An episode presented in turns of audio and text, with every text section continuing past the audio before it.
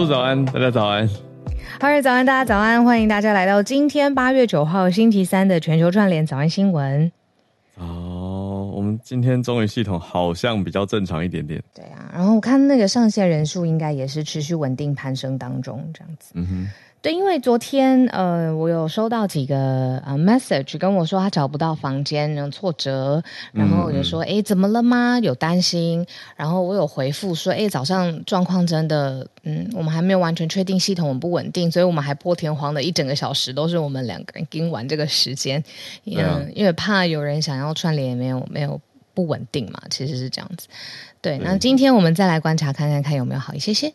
我这两天呢、啊，我都在思考一个问题，嗯、因为我们待会也可以要跟浩尔跟大家一起聊的这个问题。然后我现在有一点点小紧张，是因为呃，我这个月底要开始录一个新的节目嘛，跟新金融有关系的。然后这个节目也会有现场的观众。哦、那我从来没有试过，就是我在录影当下，我要照顾我的内容跟我的演出，其实已经是一个很大的挑战了。嗯，但是同时现场的观众会有。他的反对反应，那我要跟未来会看到这个节目的观众互动，照顾他们的情绪，还是我也要跟现场的观众互动，让他也变成节目的内容？这个是我这几天在想的事情，因为我没有。这样子过嘛？嗯、那当然就是这种大的节目制作，通常会有很多很多的事前的沟通，然后也会有现场专业的制作人啊团队在 hold 住现场的情绪。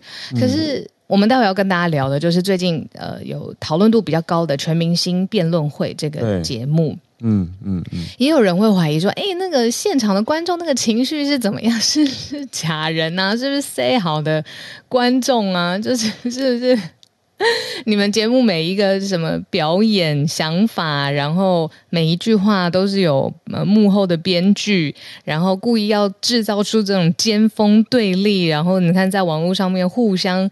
嗯，支持的是支持一方，然后反对的是一方，然后现在很疑惑的也是一方，这是不是全部都是节目的一个梗？嗯，嗯 哦，我去参加过，诶，我其实不确定全明星辩论会现场有没有观众，不过我去当过，然后在网络上有算是炎炎上跟热度的。嗯的节目的观众的话是伯恩夜夜秀，嗯嗯嗯，呃，因为我觉得很有趣。哦，有我们，哎，我们是在我们是一起去看延上，对，但我还我还去看过前一次，我我还我我对我们一起去过，然后可是我还去过伯恩他最早第一季在亏钱的伯恩夜夜秀哦，那个时候是在呃我忘记 A Clapper Studio。反正总之在三创那边，但重点是我就在现场，嗯、可是我就回回去看线上播出的时候，底下留言就会直接骂说什么“不要这样罐头笑声了好吗？”可是那就是我，那那就是我们的笑声，啊、可是却被解读成罐头笑声，啊、那就是一个镜头呈现的感觉嘛。所以你说制作单位虽然有他的专业跟他的做法，但观众想要看偏跟看歪看错。他就是会看错，嗯，他就是会看到他心 之所想的那个地方去。他觉得听起来很像罐头，他就会觉得是罐，他就会直接指控说这是罐头。嗯，那那你就要跳出来澄清什么什么，他要不相信，他还是可以不相信。嗯，对，所以我觉得就不要想太多，欸，哎，就你就就是真实的呈现吧，尽量努力了。好，我尽量 尽量努力。对啊，因为我觉得标准的，我觉得紧张起来。大多数人其实还是沉默的多数，是是比较正常的观众啊。可是少数常很大声，嗯、他们会在网络上骂的很凶。可是其实那个，我觉得其实最终还是考验创作者的心理素质。那我觉得早安新闻大家会支持你的，所以不用担心。嗯，但讲回来，这个争议本身，全明星辩论会到底发生什么事情，待会可以继续聊。可是，在聊这个争议到底谁的看法对，谁的做法是嗯可以再好一点的之前，我会。我的心里的感觉是，我觉得这个节目很勇敢。首先，它是在一个我们说传统的电视平台上面去尝试一个新的格式嘛，从来都没有这种辩论的两队现场 live show，而且还有就是它不是现场直接播出，但是有现场的观众，对，而且他邀来的这些辩论辩士们两队的成员，他是混的，他有传统训练出来的艺人主持人，然后也有新一代的在呃。数位原声上面，我们说网红或 KOL、嗯、或者是喜剧演员，嗯、就是他们非常习惯跟流量。搏斗的这群人，那、嗯嗯嗯、还有一群人是他会他有传统做电视收视率的，他们是混在一起做的。嗯、那我觉得首先这个格式就很了不起了，因为全新的东西零到一。这个最难最难，然后现在的所谓呃，到底讲话的尺度可以到哪里呀、啊？嗯、呃，是要好好说话，还是你要当好好辩论？这些东西其实是他们在替我们去 figure out 一个一个一个什么是让观众看得舒服，同时又有娱乐感的那个界限。嗯，那我会觉得这些的讨论其实是因为。这些人是有点像烈士那种感觉，然后他的挡在所有人前面，先去推出一个新的格式，我们才有这种讨论啊，对啊，要不然，哎，其实我永远也不知道这种，嗯、呃，你说新的碰撞，不知道会怎么样。对啊，放在电视上到底是会怎么样，或是这种呃，他们是自己手写，他们我有看里面的那个呃呃，其中一位一位一位辩论的嘉宾，他就说他们会手写，嗯、因为白天都有工作，他们辩论的内容是自己手写到半夜三四点，然后还要还要对，然后不是编剧把每一个东西都写好的，嗯，然后呃，评审也是他。要看手机，大家会觉得，哎，是是你在干嘛，在追剧吗？不是，陈评审也要找资料，因为他必须要确认说他接下来讲的话是言之有物，什么什么的。嗯嗯、那这些都是一些新格式的探索，我觉得已经很了不起了。光是这一步，嗯，我我基本上是同意你的大方向，可是我对于整个节目，嗯、就是我觉得勇于创新是好的，嗯，可是我还是对于节目，我我认为现在之所以会吵起来。其实要回到节目的设定问题，哎，嗯嗯嗯，我觉得啦，我觉得是因为就是名字叫全明星辩论会，可是那标准，它如果是一个比赛的话，它的规则跟方向可能要再更明确一点，才不会吵起来。因为现在的争点比较偏是道德面，对，嗯，还有评审角度跟评审标准的面向，所以我觉得如果要辩论的话，那那就是。完全往辩论走吧，可是现在又有一点变成好像怎么样说话比较不伤人的这种角度被带出来了。但是辩论有在有在管这个的吗？一个优秀的辩士，他可不可以两者兼之呢？他用不伤人的方式去表达他的他的他的意见跟立场。当然也是可、啊，可不可以用这种比较比较？哎，我都要啊！我希望可以看得到，因为我很喜欢你，我，我觉得你做得到。哦，可以，可可以。对，然后那那就看观众对于一个辩论节目的期待在哪里，这也是一个点。嗯嗯嗯，就我们到底今天是要走一个非常理性、逻辑、互相攻讦的这种逻辑严密的辩论会，那比谁的逻辑比较好，然后不管人情义理，还是我们要像你你刚刚讲的，或者是节目里面有呈现出来的角度，叫做都要兼顾，这又是另外一个大家对于节目的期待。嗯嗯，所以要不要顾这些呢？就就很难啦，就不是任何单一一方的问题，对，牵涉到评审、制作单位还有参赛者。那我是想提出一个角度，就是说我看到有一些就是后后面的 KOL，他可能不在现场，但他会觉得说，哎、欸，你要求叫刚像刚才浩尔说的人情义理是，嗯，扩扩传统电视台的思维，我就会觉得这怎么会呢？这个是。最大文明公约数，这怎么会是只是哪一个领域的思维？就是那定义到底应该是朝哎好好说话这件事情，然后很有道德感去做，还是呃完全的辩论放飞自我？反正是辩论里面都不用任何设限，的确是一开始跟他讲清楚。但是如果是希望有多一层的要求，那绝对不是所谓的传统思维。对啊，嗯，这这就是不同的意见跟想法嘛。嗯，对啊，可是我我懂你讲，我觉得对，这个也是算网络上带起讨论跟骂点的一个，嗯，一个攻訐点，这又是另外一层辩论了。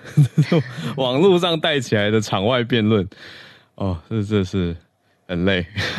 讲到这个，可是也因为这样，我觉得有更多人关注到这个节目了。嗯嗯嗯嗯，只是当然你说要回应这些想法啊，加进去场外辩论，其实也是蛮有有时候也许蛮心累的一件事情吧。对，那那是你说这是不是网络社群世代现在的潮流呢？好像无可避免。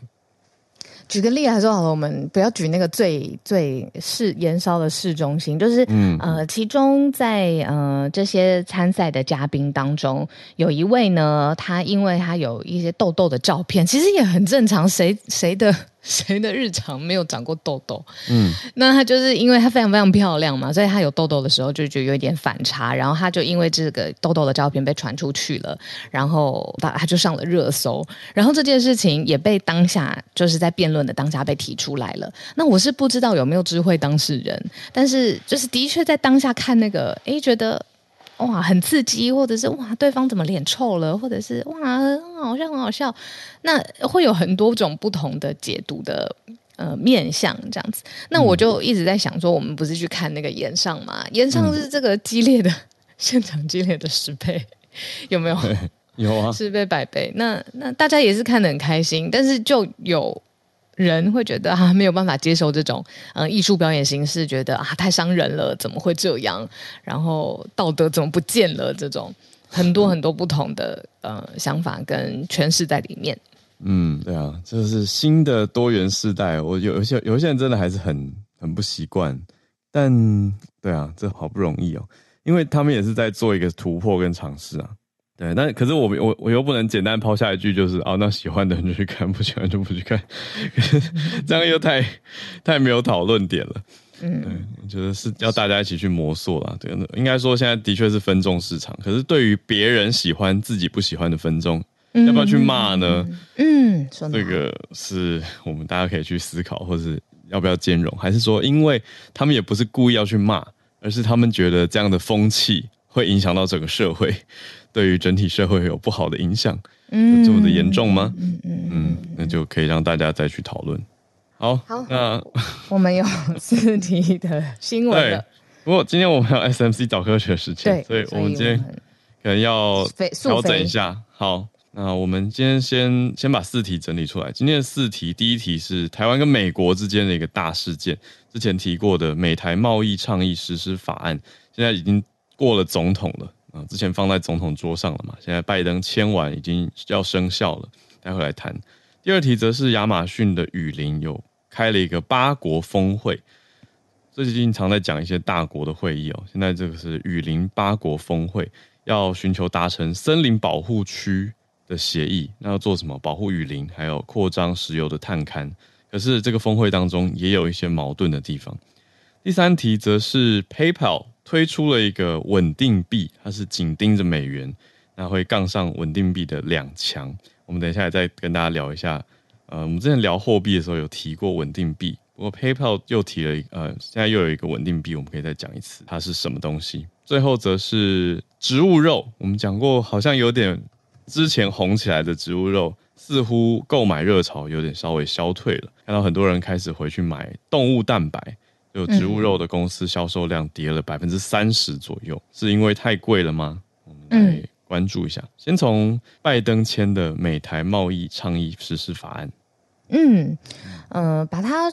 称为是台美二十一世纪的贸易倡议，它为什么特别重要呢？是因为这些如果一路继续谈下去的话，很多人会认为说这就是一个 FTA，就是 Free Trade Agreement 的拼图，现在一片一片全部在慢慢拼上去了。那这个是拜登他以他总统的效力的范围之内签署的，内容有什么呢？现在目前我们看到的拼图有中小企业贸易便捷化、反贪腐，还有良好的法治，还有各式各样贸易便。尤其是针对中小企业的服务规章，那接下来还会谈像是呃劳工的议题、农业、数位贸易、环保，这有可能是后续会继续做的、后续签署的议题。但是如果再加上在这个势头上面，再加上货品的关税，还有服务业的市场开放，其实全部的拼图整个完整起来，就是一个呃，我觉得现在经济体，我先不说国家，当代经济体 Free Trade Agreement 的全部的样貌了。所以大家会认为说，诶，现在拜登签的这个东西，就是美台贸易倡议实施法案，他签的这个东西，其实是打响了后面呃，让台美之间的这个至少在商务之间的关系会越来越紧密，甚至是。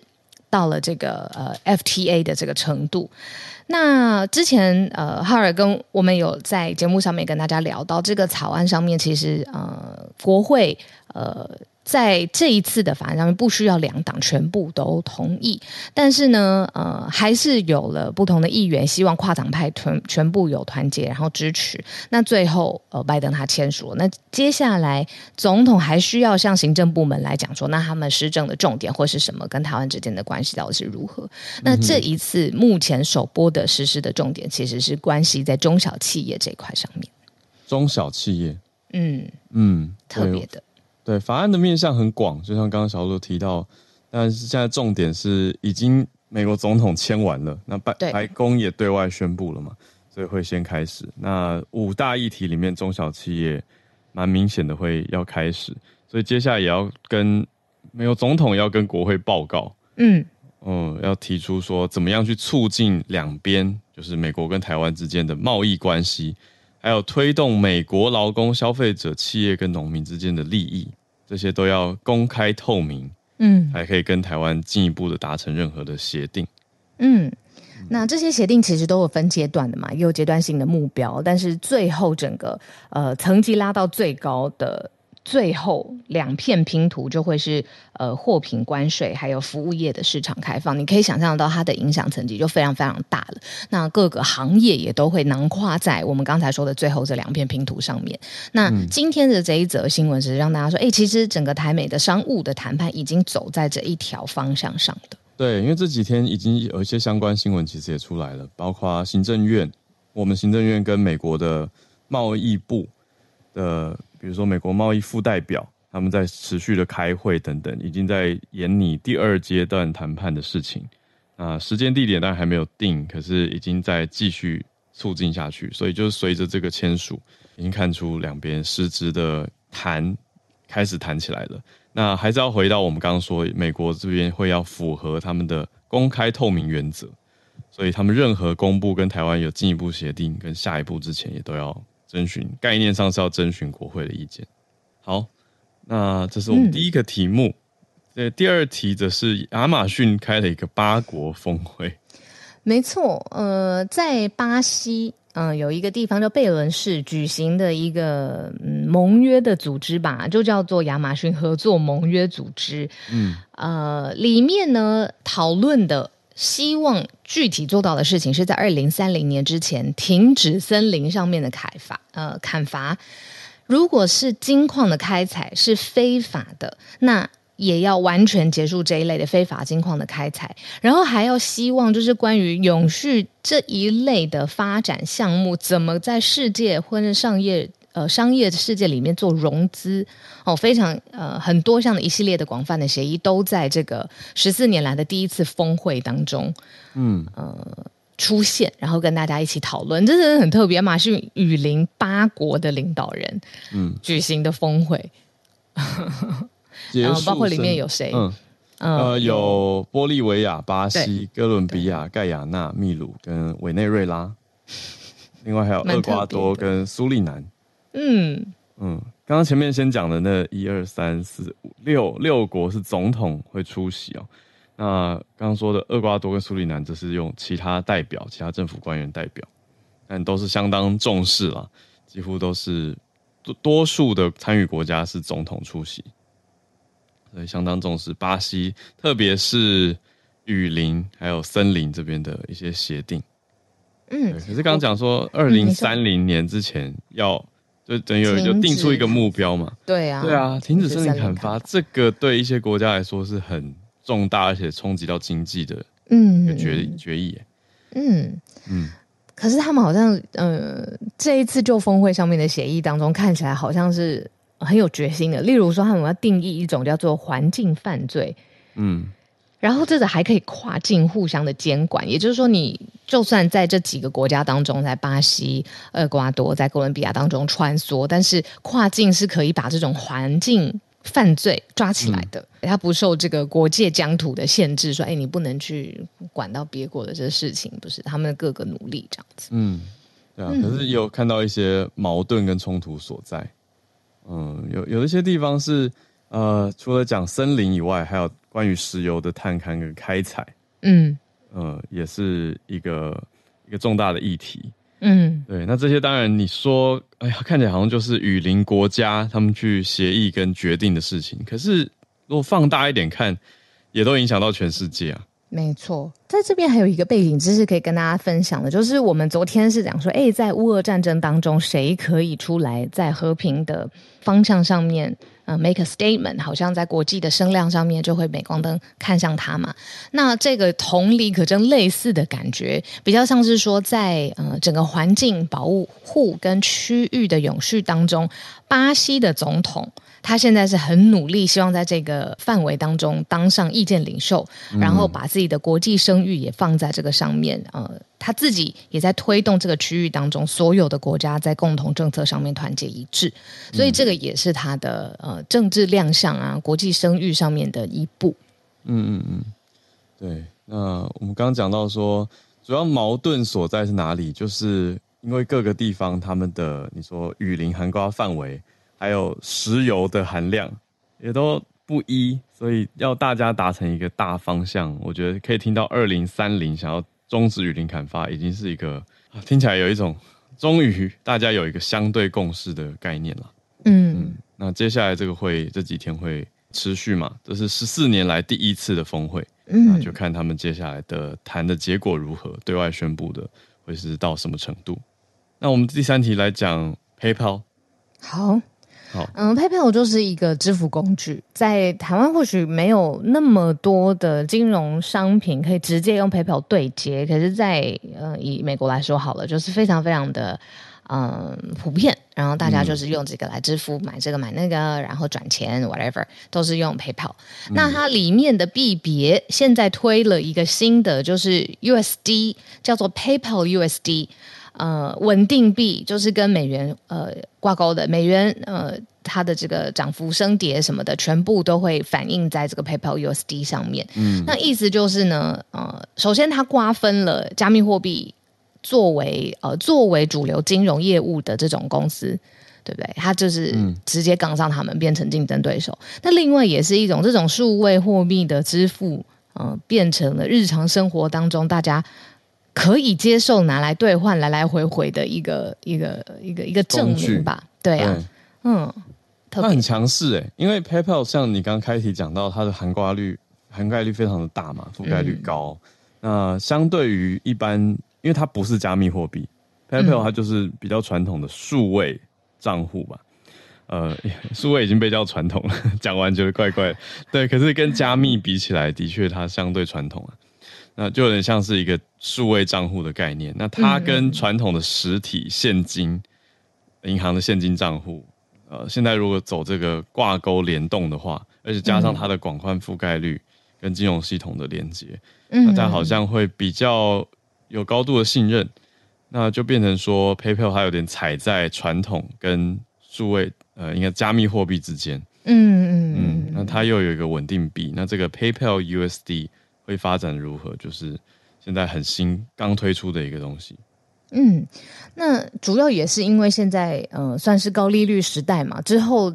这个变化会怎么样？当然，未来还会再发生。但是，呃，稳定币通常背后会有一个准备性的资产。那现在这个稳定币的准准备资产是殖利率百分之五的美国公债，所以它相对稳定，而且还算是有利可图的领域啦。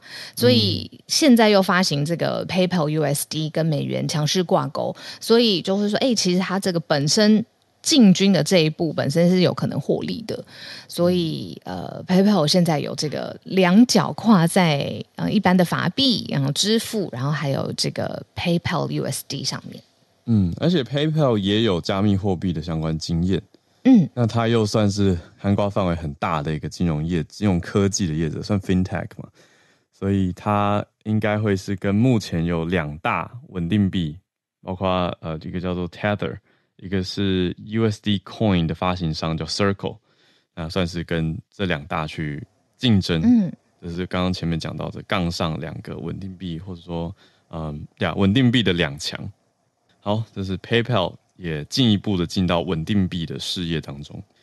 那我们今天最后一题就是植物肉，植物肉我还我还没有真的去买到 或吃到，但现在已经出现这个新闻了。嗯，就是在英国卫报上面的消息啦，说就是 Beyond Meat 实算是英国呃，sorry，美国最强势而且最大的呃植物肉品公司，呃，它是销售季下滑。嗯，而且一次下滑百分之三十点五，蛮多的。嗯、那植物肉这个市场到底怎么样？它受到什么外部因素方面的影响呢？结果发现，其实跟高通膨升息，啊、还有哎，对于社会经济未来走向混沌不明很担忧，所以就不吃植物肉，嗯、所以我们就继续吃传统的肉，对 牛肉其。其实可以理解，为什么啊？因为因为我觉得植物肉它提供的是一种选项。嗯，就是它不是一个必要，就是大家还是会回到核心。你看，核心通膨也算大家一定要的东西嘛。对，所以就是回归了它是，既然它是一个呃有闲钱可以体验看看的东西，那没钱没闲钱的时候，先砍掉的预算也是这种啊。所以吃植物肉不是一个 mission，不是说好，那我去少打一些什么游戏上面的氪金，我是不是这样做的？我还是要吃植物肉，是它会先优先被当然不是啊，因为吃素的人本来就有自己吃素的选项了。哦、那对吃素的人来说，哦、植物肉当然它也是一个不错的 option，可是它不是必要。没有没有人原生是从小就吃植物肉，然后不吃植物肉会会会不行的人。对吧？我们讲直接一点，因为它毕竟还是一个比较新的，相对市场上新的的选项跟产品。嗯，所以讲回来很现实的，就是钱包钱不够的时候，就想说啊，那我先吃菜就好啦，我不一定要吃植物肉。对社会经济的担忧，对，那我就吃菜。嗯，Beyond Meat，嗯、呃，我几次，哎，其实，在现在台湾的超市有可以买得到，然后有一些餐厅，它会特别标志出，嗯、呃，他们餐厅的汉堡是用 Beyond Meat 做的。嗯。呃，吃起来其实没有什么差别啊，就是肉肉汁味可能就是完全。不太一样，但是口感上面我是觉得好像没有那么大的差别。你如果不去细究的话，这样。然后那个时候会有一个 label 说：“哦，天哪，我吃潮的，我是环境什么什么，我不知道为什么就觉得吃植物很友善什么的。”你的意思就是说，当我荷包里面紧缩的时候，这种 label 就不要了，不买也没关系。对啊，因为嗯，像有有一些之前大品牌出过一些报告，他们都很诚实的问消费者，那的年轻世代消费者如果在买产品的时候，对于环保。它的取舍抉择优先顺序放在哪里嘛？嗯，那我记得消费者，我那个时候看它是一个，应该是调查中国吧，所以人口基数也大，嗯、消费基数也大，他们就很诚实，他们就说，如果稍微贵一点点，但就可以环保的话，他们会很乐意。可是如果贵出了一定的比例，那你提环保没有用，就是对一般消费者很诚实的答案是这样子。可是讲回来很有趣的就是。我发现 Beyond Meat 的点，它也不只是价格诶，因为它有时候促销降价，算一算会比动物蛋白更便宜，就动物肉更便宜。可是大家还是不买，有另外一个忧虑点是市场上有一些声音说植物肉对身体是不是那么好呢？打上一个问号。知道，所以有人就会觉得啊，还是不要尝试好了。就是然后看到价钱有的时候比动物肉便宜，又会更疑惑，甚至更多担心，就说哎，那么便宜。对吗？嗯，人是很矛盾？有时候想要买便宜，有时候又觉得我要买贵一点，品质比较有保障。嗯嗯嗯，嗯对啊。哎、欸，可是关于植物肉的商业版图，我觉得可以当成背景知识帮大家补充一下。就是 Beyond Meat、嗯、哦，这个品牌或者植物肉的类型出现的时候，其实世界上的超级大咖名人是有投资的，像是谁呢？Bill Gates，比尔盖茨，还有里奥纳多，迪卡皮欧。嗯，对，我要特别小心讲他的名字。最近看很多皮卡丘，对对对对对对，对。然后呢，他们的上市已经上市了嘛？上市的市值比呃 Macy's 就是纽约那个梅西百货，嗯，还有呃影印技术大厂全部对都还高，市值这么高，对，所以是很强很强势的一个商业超。嗯嗯嗯，现在市值大概是九点八亿美元，九点八亿。好，九百八十个 million，那等于是市场上的确有一些大咖，有些大投资人是很看好。那也他也没有整个消退，只是说我们看到到算到七月一号为止，一季的销售量、销售额是下跌了百分之三十。嗯，好，所以市场在浮动。那我我们今天好，今天就找对，我已经找科学的时间，神内久 等了。So sorry，神内久等了。神内今天、昨天他跟我们说，他选了一个很特别的题目。也谢谢神内的整理，每个礼拜 Science Media Center 来跟大家分享科学的新发现跟相关的新闻。神内早安，早安，早安，早安，小鹿早安，各位听友早安，早安。我今天要跟大家分享的是两个小时前在发布的一个研究，这么新，然后，嗯，对。我也是蛮开心，可以听到这么新又这么有趣的。有时候真的挑不到，很恼人。对，这个法国的研究团队啊，他们发现，就是鳄鱼，就水里面那个鳄鱼，他们有能力去分辨灵长类的小婴儿哭声里面的压力程度，而且鳄鱼辨别小婴儿哭声压力程度的能力，可能比人类还要优秀。好神奇的一个研究。对，就这篇研究是发表在英国皇家学会报告的生物科学期刊上面。嗯，那他们研究的是尼罗河鳄鱼，他们使用的方法呢是回放已经预录好的灵长类婴儿的哭声，然后他们去记录鳄鱼的反应。嗯，那有趣的是，他们也把同一组声音给人类听，嗯，然后让人类去判断这些哭声的压力程度。嗯。那研究团队主要发现两件事，第一件事情呢，就是鳄鱼评断哭声所使用的声音的参数，跟人类判断哭声使用的声音参数是不一样的。嗯，那声音参数其实呃，在物理上是说可以把声音拆解出很多特征，嗯、例如说基本频率啊，嗯、呃，音高啊这些。嗯、那因为不同的动物可以接受到的声音参数不一样。所以这点还蛮可以理解的，嗯、就是鳄鱼的判断标准跟人类不同，这样。嗯、那第二件事情就是，鳄鱼对于这些哭声的反应相对来说是比较一致，而且比人类还要准确。很奇特的一个研究，因为大家都会说什么鳄鱼的眼泪代表假慈悲嘛。嗯嗯。现在讲说，嗯，鳄鱼他们竟然其实听得出小 baby 人类婴儿的哭声差异，可是为什么要做这个研究，而且要怎么做？对，我看到的时候也是觉得，我到底为什么这样？嗯，那研究者有提到几件事情，就是这里面有一个问题，研究问题是，究竟不同的物种之间可不可能透过声音来传达情绪？嗯，那其他物种可不可以分辨出来？嗯嗯，举例来说，我觉得我听得懂。我的猫发出来的声音是什么意思？我也觉得，对它，你对是不是？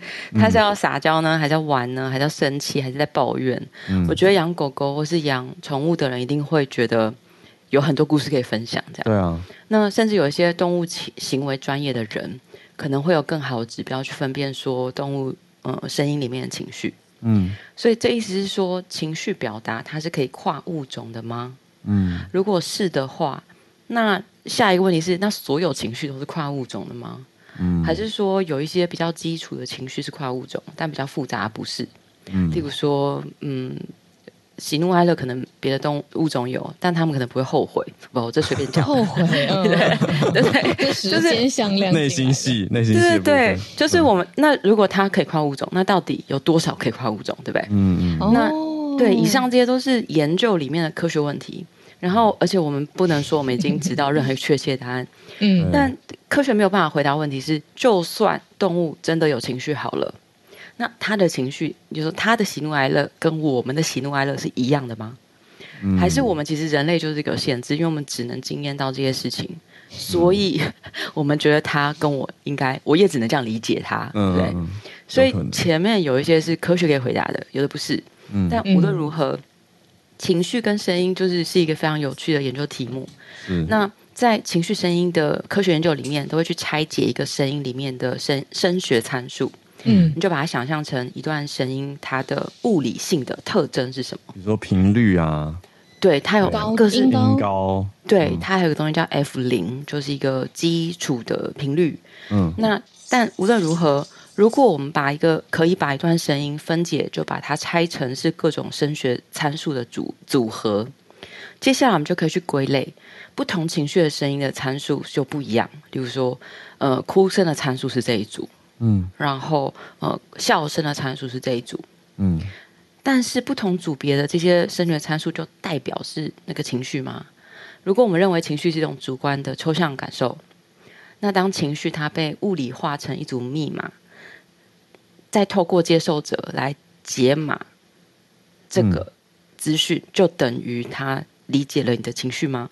就这里面有很多可以问的有趣的问题。嗯、那我觉得这个研究要问的就是这个，所以他其实是把都是灵长类的婴儿的哭声，他给人类听，他给嗯动物听。那他想要知道，在这呃两个物种分辨同一组哭声的时候，嗯、他们是不是用同一种参数？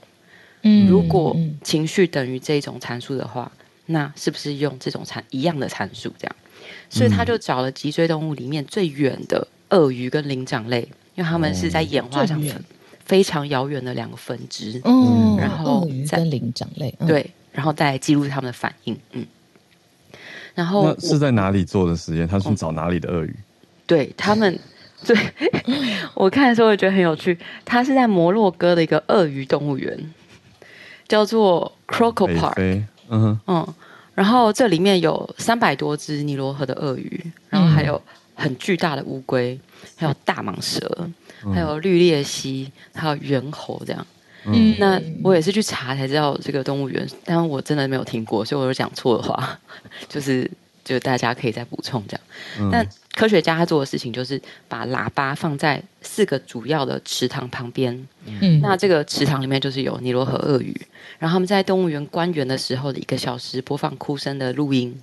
那这些录音。有点恐怖，四个喇叭有点画面。哎，对，就四个池塘，然后这里面不是有人类。凄厉的哭声，还是可爱的哭声？然后凄厉有的当然有凄厉的，就是 如果是人类哭声，其中的哭声录到就是那个小朋友打疫苗，然后就啪就爆哭那种，对对对对，那有那种很饿了哭的声音，嗯。但是它不只有人类的婴儿，它还有诸如黑猩猩的婴儿哦，因为灵长类都要纳进来，对，然后。还有黑猩猩的哭声，哇！然后他们在播放录音的时候，他去记录鳄鱼行为，例如说，那鳄鱼会怎样？对，例如说，他们把头转向喇叭，表示在听，嗯嗯嗯，或者是他有没有直接往喇叭的地方移动，这样子，还是远离？他们会呃靠近，嗯，然后再来就是，甚至有记录到有鳄鱼去咬那个甩咬那个喇叭，哇，就是损失。对，所以他们，嗯、总之他们发现，鳄鱼对哭的很凄惨、很凄厉、压力程度很大的哭声，反应都比较大，嗯，然后有反应的频率也比较高，嗯，但是人类反而会高估一些婴儿哭声的压力程度，就是因人类在判断的时候，嗯，他反而没有像，嗯，鳄鱼这么没那么精准，对，没有那么准。哦，就是如果他小孩小小的哭，他可能会以为很严重，然后就赶快冲过去 attend 这个小孩。对，有可能，对，但是其实他没有，就小孩装哭是有用的，对，对人，没错，没错，真的，真的，嗯，对。那我们可以想，这个研究是有些限制的，例如说，嗯这些录音除了人类之外，都是在室外空间录的。那同就是哭声到底压力程度多大？有的时候他必须记录，嗯，这个发出声音的呃动物或是人类的。生理指标，例如说他的心跳啊，他的嗯呼吸啊，这样来决综合决定他是不是真的压力很高。嗯，可是他们如果是在野外测量黑猩猩或者是诸如黑猩猩的婴儿，就他大部分是婴儿离开母亲的时候发出的声音。嗯、那他因为研究伦理，他不可能就是冲上去然后把它抱下来，然后把它记录其他的生理指标，所以他其实就只有哭声。嗯，那。所当然，他们有用一些客观的方法去，嗯，决定这些哭声哪些是压力程度很高，压力程度很低。嗯，但是仍然这是一个不确定性。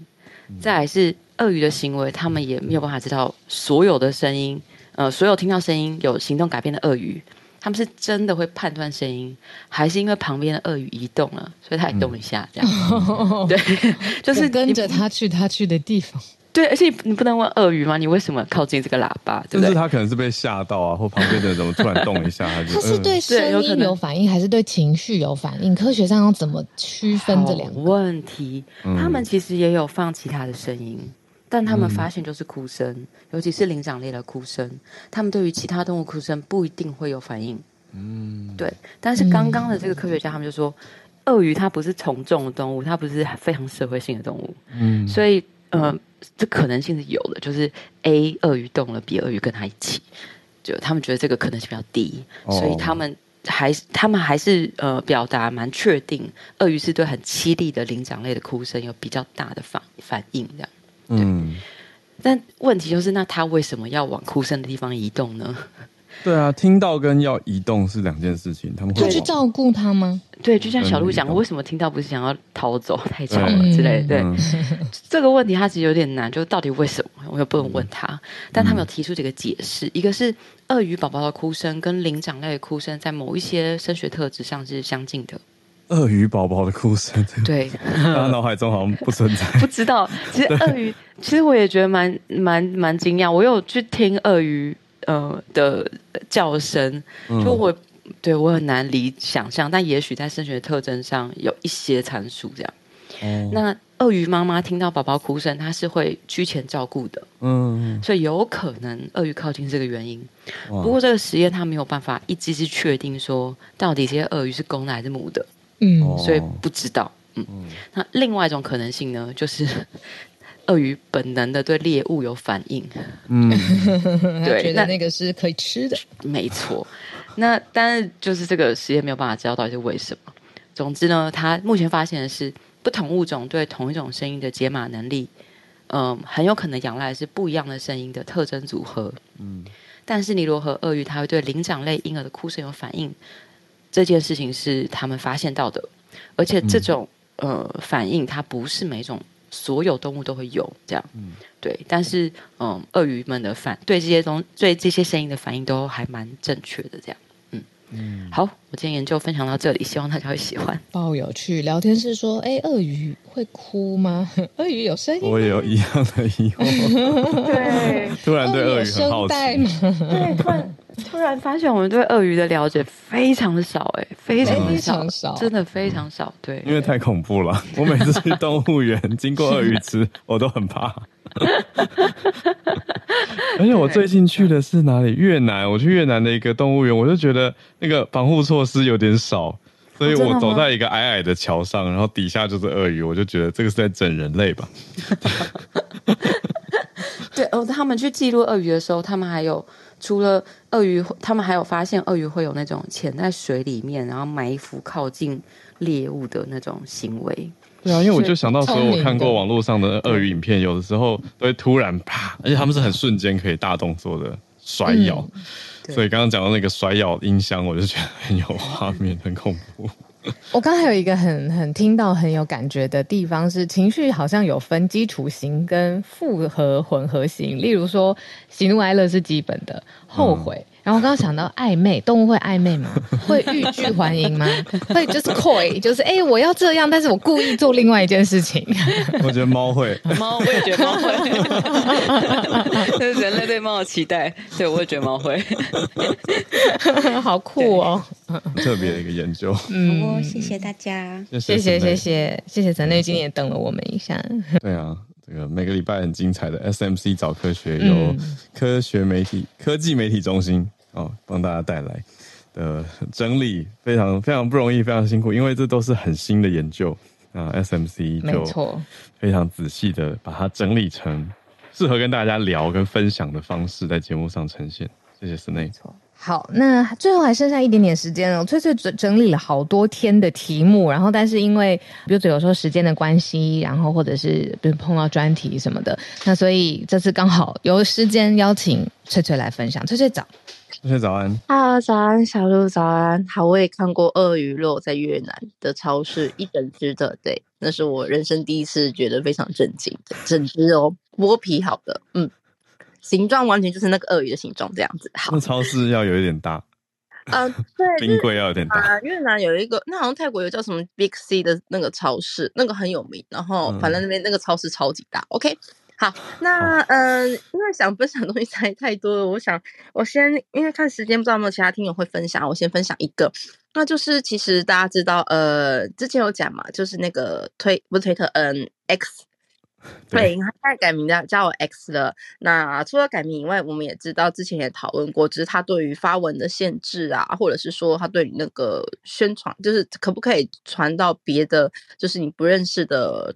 使用推特人的那个限制其实都有嘛，嗯、所以其实，嗯、呃，对于日本尤其是那种有一些官方账号，他们其实是很喜欢用推特来讲一些有关于防灾的资讯，尤其是最近，因为你知道台风，呃，虽然说我们在新闻没有报道，其实那个六号台风卡努，它这次对像冲绳那边也是造成了蛮大的灾害。那目前它好像已经前进到九州这样子。那像这样子有关于台风的相关新闻啊，像这些我们所谓的地方自治体，就是这些区域公所，他们其实都会自动传播所谓的防灾。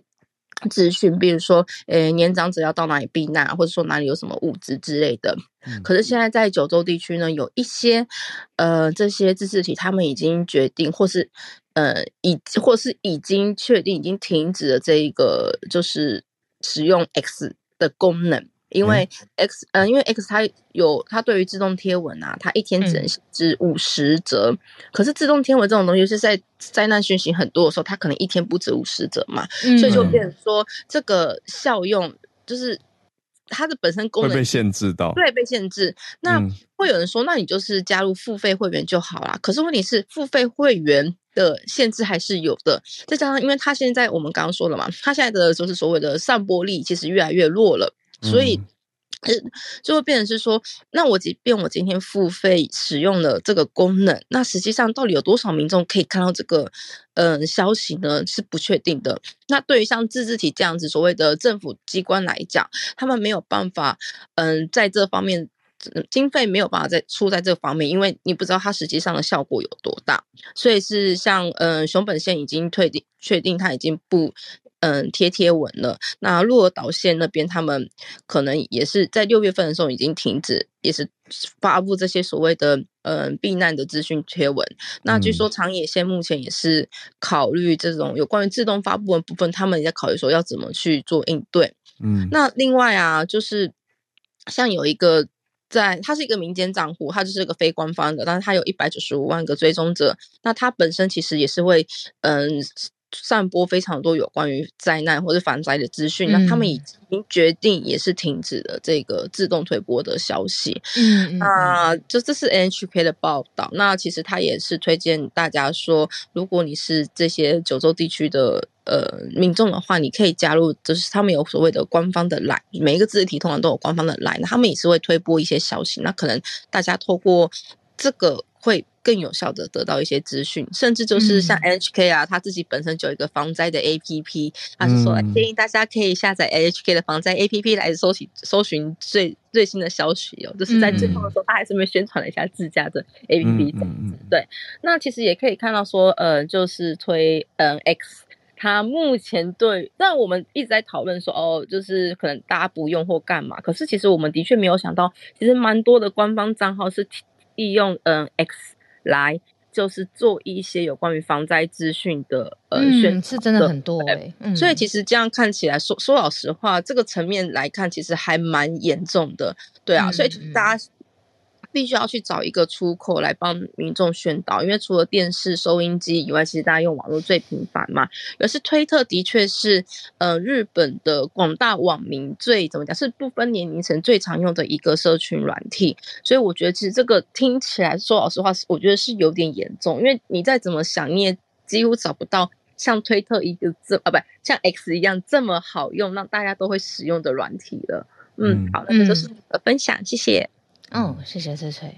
哇，我觉得它本来是一个便民服务啦，而且大家是因为日本人习惯，很多都在用推特嘛。那现在因为推特的影响力变化，所以有了一些应对措施。嗯、不过还好听到有应对选项。嗯嗯，那那就还是让大家，我觉得这是重点啦，就是有地方可以知道最新的资讯。也还蛮重要，新生的问题哎，对啊，你就是平台的兴衰，对啊，那大家如果用习惯了以后要怎么调整？怎么好像讲回来 讲我们自己，在讲 Clubhouse，对，平台用习惯，嗯，我们首尾调整呢？对，又讲回来了，对，今天时间差不多，嗯，那就很谢谢翠翠今天来跟我们串联，啊，也谢谢所有。持续跟我们串联的来宾朋友，也欢迎所有还没有来过的大家，真的都可以来交流分享。嗯嗯，讲讲话。对啊对啊，我我觉得最近是不是因为天气太燥热？其实我在网络上，我们邻近的网络上，其实看到一些都，嗯、呃，比如说我们自己的社团里面，它火气我觉得有有一点大，跟以前不太一样。还有一些不止我们社团啊，整个社嗯，还有一些给我们的评论，那整个网络社群，大家火气都还蛮大的。然后聊天室留言有时候有一些也有有有一点凶，就我会我会吓一跳。所以我觉得大家注意一下火气控管，可能我们要不要去找？我们要去找什么仙草蜜 之类的 降火气？对啊，大家有点燥，有点急，可能跟天气有关，因为特别也许台风来回啊、湿热啊等等。总之，希望大家都好啦。贴心的好耳，没有，我觉得不只是燥热，我不知道贴心，我觉得我也在讲给我们我们自己听，要照顾我们自己的情绪，因为看到那些有时候我火气也会瞬间升起，我就觉得哇，就是大家很努力在提供内容，可是还会被指教的感觉，嗯，就我就觉得，那你指教合理，可是口气好坏还是可以调节嘛，嗯，对不对？那指教指教合理，然后口气不好。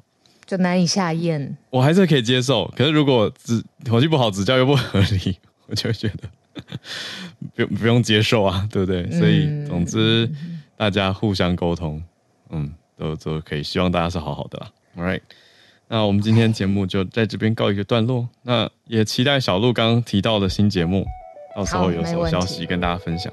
好，感谢。那就大家，我们明天再见哦。好，明天见，大家拜拜。